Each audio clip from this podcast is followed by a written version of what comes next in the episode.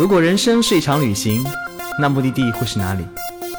你可以选择带着疑问留在原地，也可以有多远浪多远。本节目由全宇宙最会玩的稻草人旅行推出，我们有超奇葩的年龄限制，只做年轻人的小团队旅行，坚持路线原创，百分之八十五以上的队员来自于朋友推荐。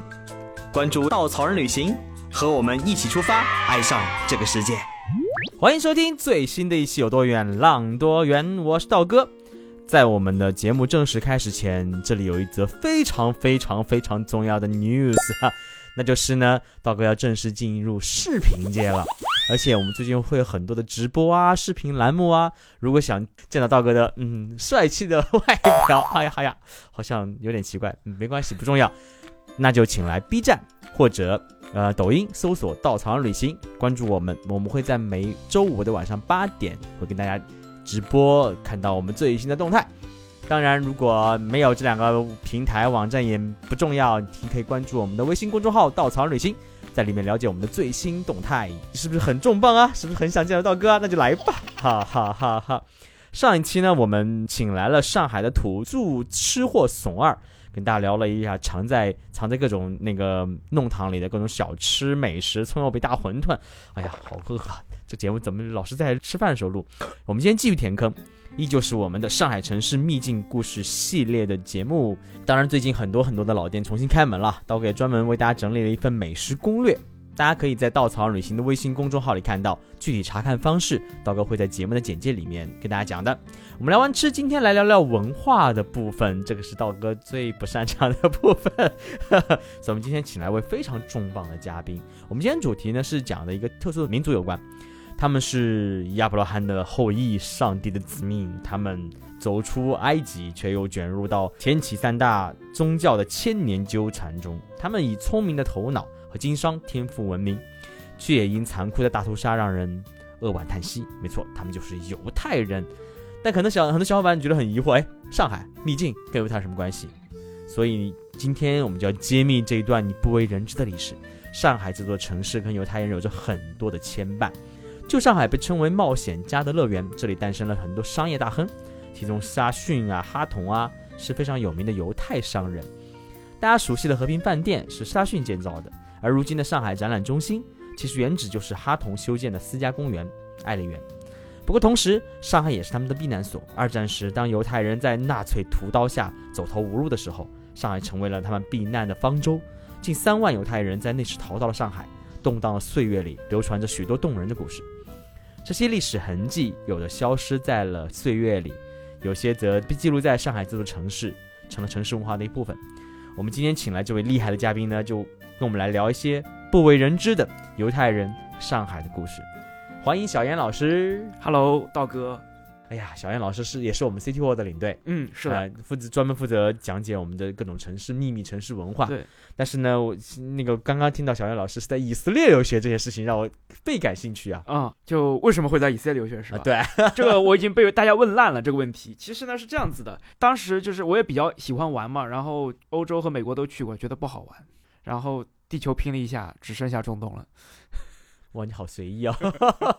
对吧？然后读书嘛，也不能是纯玩，对吧？那所以中东，你把这个地图打开来，其实搞学术、搞科研最好的这个，其实也没有太多可以选择的，只有以色列，那就去以色列了。嗯，还是特别的。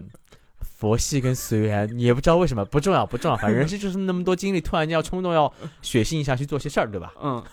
也没有那么的血性吧。后来我去专门读了个研究生，是读的中东研究啊，所以其实你是对本身历史感兴趣。对，那你在学什么的呢？我在以色列就是学中东研究，因为中东研究这个东西是个很杂的东西，里面有里面的课，它其实是像简单篮子里面都是菜，有学过考古，有学过反恐。有学过什么经济各种，反正哇，我突然好想问好多问题，什么宗教冲突，什么？对对对对对，这个这个我比较擅长。我带队的时候特别欢迎大家砸向我各种关于中东问题，我至今好像没有被砸倒过。那非常欢迎大家来参加我们的虹口方舟路线，在这里你可以遇见小叶老师，听到各种各样的背后的故事和秘密，包括什么宗教冲突啊，我们节目当中不能讲的都可以听到。嗯，是的，这广告打的好不生硬啊。那我们继续聊在那个以色列留学经历啊。啊，那以色列你在待待多长时间？我在以色列待了一年多时间，一年多有什么不一样的感受呢？就是因为感受都是不一样的，所以就已经讲了。那 那那，我觉得是因为当时去以色列留学是一个很奇葩的事情，嗯，就是大家都会认为我是个奇葩。然后我我走的时候，很多人来送我，因为以为是见我最后一一面。那以色列其实很安全。对，其实以色列很安全，因为当时因为像我这个年龄啊，就是三十五岁左右的中年人。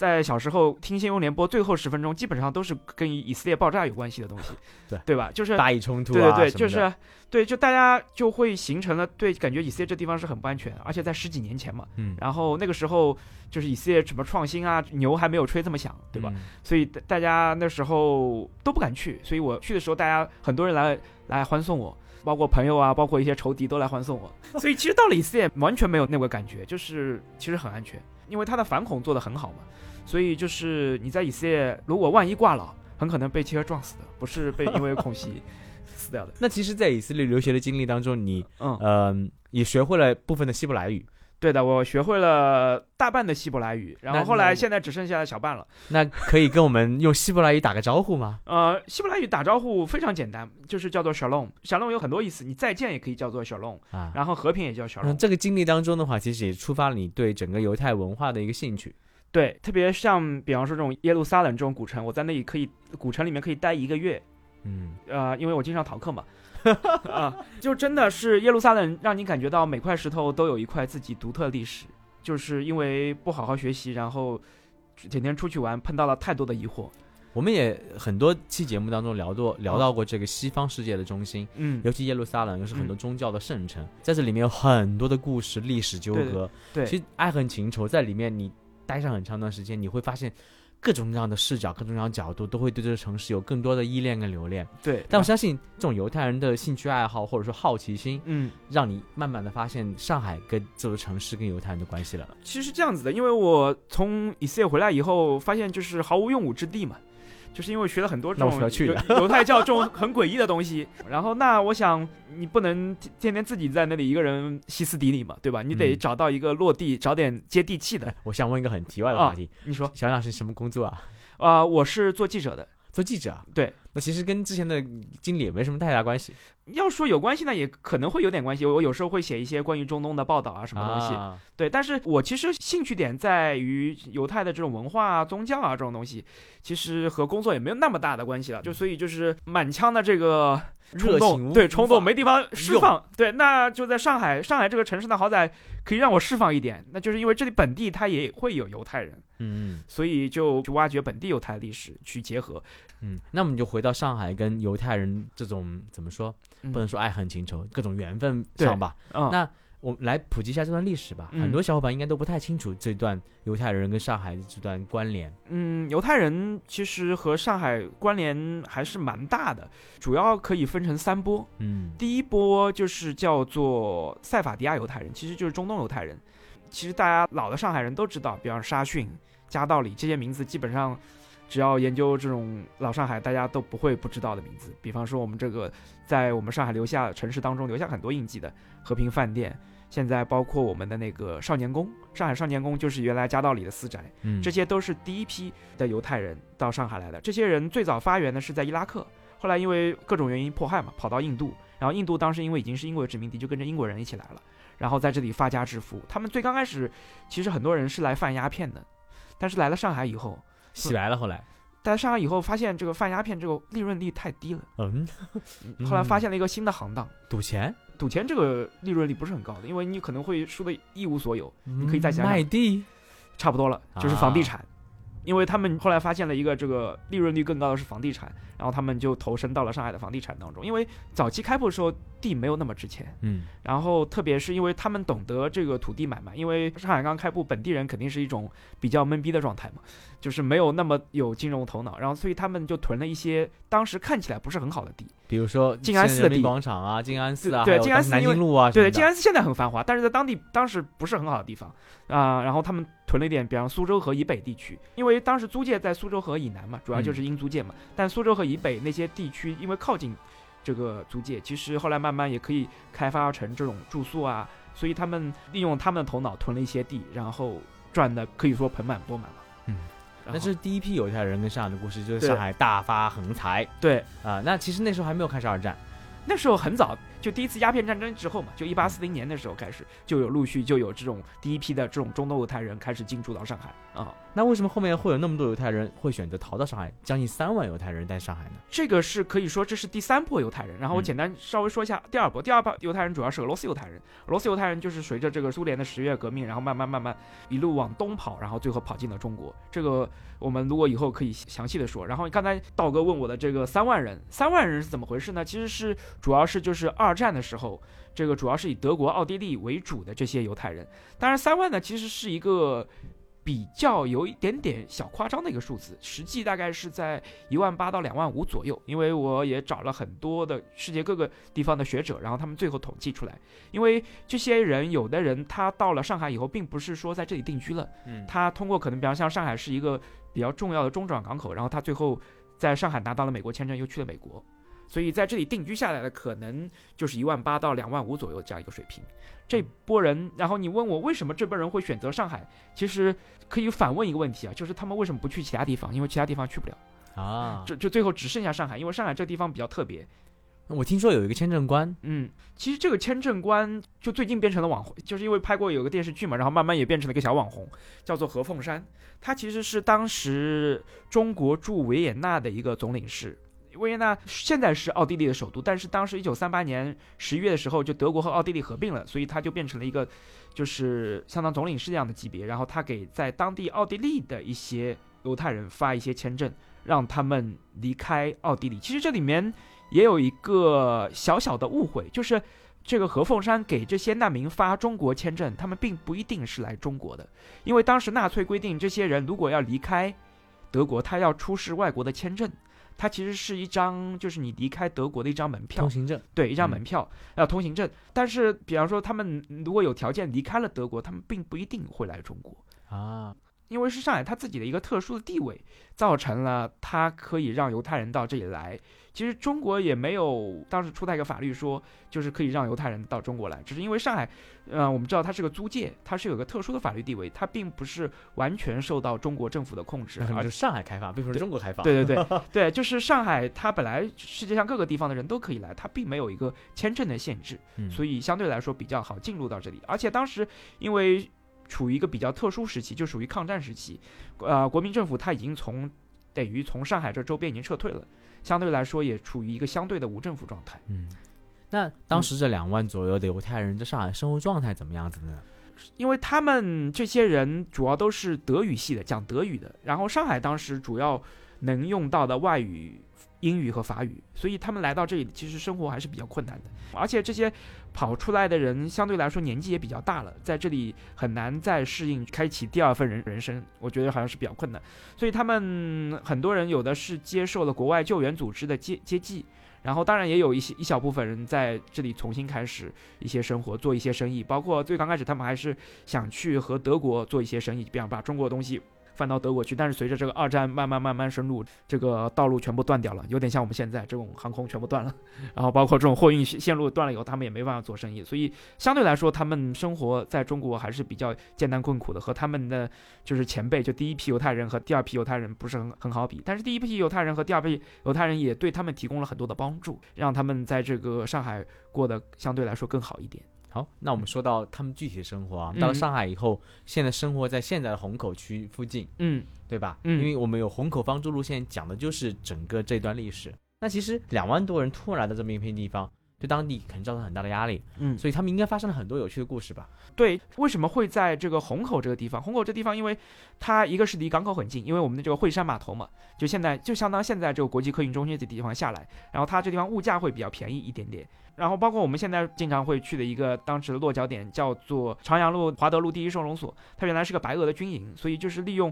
呃，这些原来现有的一些设施，然后把他们安顿下来。其实他们的生活呢，主要是，呃，聚集在舟山路，然后聚集在这个唐山路这一带。所以可以看到，现在这种舟山路，现在我们把它叫做小维也纳嘛，因为主要当时其实就是维也纳的一些犹太人在这里聚居生活。他们的生活相对来说还是比较多姿多彩的，包括他们尽可能的去还原他们在。啊，维也纳的这种生活，包括去开一些咖啡馆啊，开一些图书馆，然后开一些他们在维也纳能买到的那种面包房，就是尽量的去还原他们原来的生活，让他们在一个异乡没有那么的孤独。然后包括当时还有很多有特色的，当时上海的夏天会比较热嘛，然后在这个霍山路上面还有一个叫麦斯考特咖啡屋，它就是在屋顶上面的。像这种咖啡屋都变成了，就是这些犹太难民在上海生活的一个文化的聚集中心。他们有时候经常会在这里搞一些文艺的演出啊。如果你去看。这些犹太人在上海出版的报纸，他当时都会在就是报纸上面有一些那种豆腐干的广告，就比方说今天我们在这个麦斯考特咖啡屋有一个什么样的活动，有一个什么演出。而且我听说当时他们从异乡来的时候，很多时候钱是被没收的，应该是没有财富带到中国来。对，嗯，但依然刚刚说了，他们对自己的生活有所追求。其实我记得有很多艺术家也当时流落到中国来。对，就是因为其实犹太人这个民族它比较特殊，它其实是一个在欧洲它是一个城市化的民族，因为他们在中世纪时候不能拥有土地嘛，所以他们就长时期在城市里面生活，然后就很多人都成为了一一些这种 professional，像包括这种音乐家啊，包括律师啊什么。我们经常会说到的一个画家叫做白绿黑，白绿黑他这名字来源就很有意思，因为他的那个德语名字叫做 Bloch，B L O C H，然后你用那个白绿黑，你用上海话读一下。巴罗赫，巴罗赫啊，巴罗赫就 block，其实就是他其实把他这个名字翻译过来，其实用上海话的音译。我还以为他喜欢用白色、绿色、黑色来画画对对对，其实他的那个版画后来有做成那个，在当时在上海有出版过，我也买到过。然后在就是后来在拍卖市场把它拍拍回来，它其实都是黑白，很简单。它是拿木板上面进行那个雕刻，然后进行绘画的。它其实它主要画的都是黄包车。就是因为对于他一个西方人来说，到了上海，觉得最有意思、最新新鲜的事情是黄包车，而不是我们现在，比方说我们每次讲到上海什么十里洋场这种，对对他们来说可能没有那么的新鲜。所以他的版画就体现各种各样的黄包车，比方有的黄包车拉了一棵树，各种各样的那种场景。从他的那个木板的一个雕刻当中，可以看到当时上海的一个市井的生活。嗯，那还有没有很多其他打动你的故事呢？嗯，其他打动的故事还是有挺多的，包括因为我就是对于这个东西比较熟悉，经常会有一些海外的原来的一些犹太人，就原来在这里住过的犹太人，他来找我去帮他们找一下他们小时候的家。然后这里面我印象最深刻的还是一个，他当时他就是通过朋友找到我的时候，他已经。就是癌症还比较严重了，是住在唐山路八一八弄的。因为在当时的话，里面全部是住的犹太人，所以就是在当地居民就把它叫做犹太弄堂。因为上海有一个好处，就是它这个门牌号不是很会变动的，所以就是和你民国时候去对比，很多牌号到现在是没有动过。你所以拿当时老地图可以找到现在的地方。后来通过百叶地图，就一九四八年能看清楚上海，然后通过这个反复的对比，然后最后终于找到了他家，然后我把它拍成照片直接发给了他。后来老老爷子特别激动，因为他的确回忆起了这个他小时候就的确就是在这个门口在那里玩耍，然后他给我写了很多他小时候的这些经历，所以还特别感动。因为他已经得了癌症，他其实很想回到上海，但是因为就客观条件不行嘛，所以就我们俩其实也作为了朋友了，一直有交流。因为这些人基本上原来住在上海的这些人走的时候很小，比方才十几岁，现在基本上都已经是最小的，基本上都要八九十岁了，所以这些人。对于上海还有很多的古老的记忆，包括他们小跟我们讲了他们小时候是怎么在这里生活的，包括用老虎照是怎么用的，这些都是还蛮有蛮有意思也蛮比较感人的故事了。嗯，那后来他们都去哪儿了呢？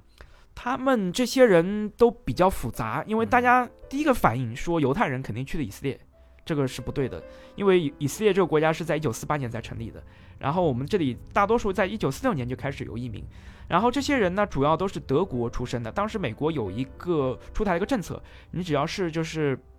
颠沛流离的德国犹太难民，他可以开放配额，全部让你去美国。就因为到现在也是，就美国对于各个国家移民他是有配额的，就是把这个配额给放开，所以大多数我认识的大多数的人，就是当时的这些犹太人去了美国。但是呢，也有小部分的人，因为他是对德国犹太人开放，但你像我们刚才说到了，有奥地利的犹太人，有波兰的犹太人，有捷克的犹太人流落在这里，他们就比较难移民去美国。后来他们有的去了澳大利亚，有去南美，有各种地方，包括后来就是比方说去澳大利亚以后，也有移民去了以色列，也有。所以在以色列到现在还有个组织叫做原上海居民协会嘛。然后这个组织现在还存在，然后我也我也去拜访过他们，但是现在大多数都已经是就是原来上海居民的第二代、第三代了，像第一代已经是比较可以说用硕果仅存嘛，就那几位了已经。很少。每座城市都有自己的一片秘境啊，藏着我们很多不知道的故事。上海是如此，我相信很多城市也是也是这样子。大家如果春暖花开了，最近天气还不错啊，我们当然注意安全情况下戴着口罩可以出来走一走，去找到这个城市的小小秘密、小秘境，我们去看看自己这种生活城市的样子。稻草人呢，最近在策划很多很多好玩的城市活动，也欢迎关注我们的公众号“稻草人旅行”。在中间发现有什么样的活动为你准备着。当然，最后一个广告也是这样子，请大家关注小破站、B 站和抖音的稻草人旅行官方号，我们会在每周五晚上八点钟跟你一个互动、面对面的机会，我们不见不散。再次感谢小燕老师做客，好，谢谢道哥，下次节目再见。